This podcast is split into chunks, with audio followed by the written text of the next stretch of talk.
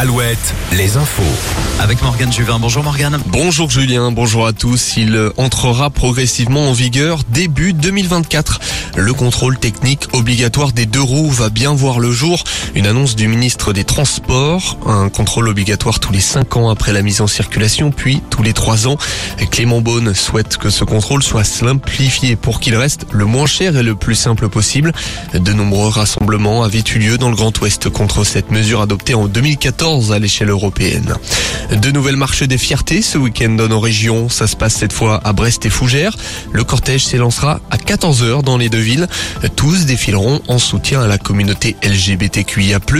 Des marches auront également lieu samedi prochain à Laval, Le Mans, Quimper et Redon. Une réunion publique aujourd'hui dans le nord du Maine-et-Loire. Une réunion à Morane concernant la diffusion engagée à Morane-sur-Sarthe d'Omray. Une enquête publique est en cours pour demander aux habitants leur point de vue. Le collectif opposé à la fusion actuelle des communes se réunit, euh, s'est réuni tout à l'heure à 10h pour présenter un rapport. Il euh, comparaîtra en janvier prochain au tribunal de Saint-Nazaire. Un Nazérien de 23 ans a été arrêté jeudi. Il avait lancé une pierre en mars dernier sur le palais de justice. Une vitre avait notamment été brisée. Eh bien, cette pierre a été récupérée et son ADN s'y trouvait. Il s'agit d'un jeune homme connu des services de police. Il était recherché pour une autre affaire. De nombreux festivals ce week-end dans le Grand Ouest. Alouette est partenaire de l'Estival dans le Finistère à Tolé.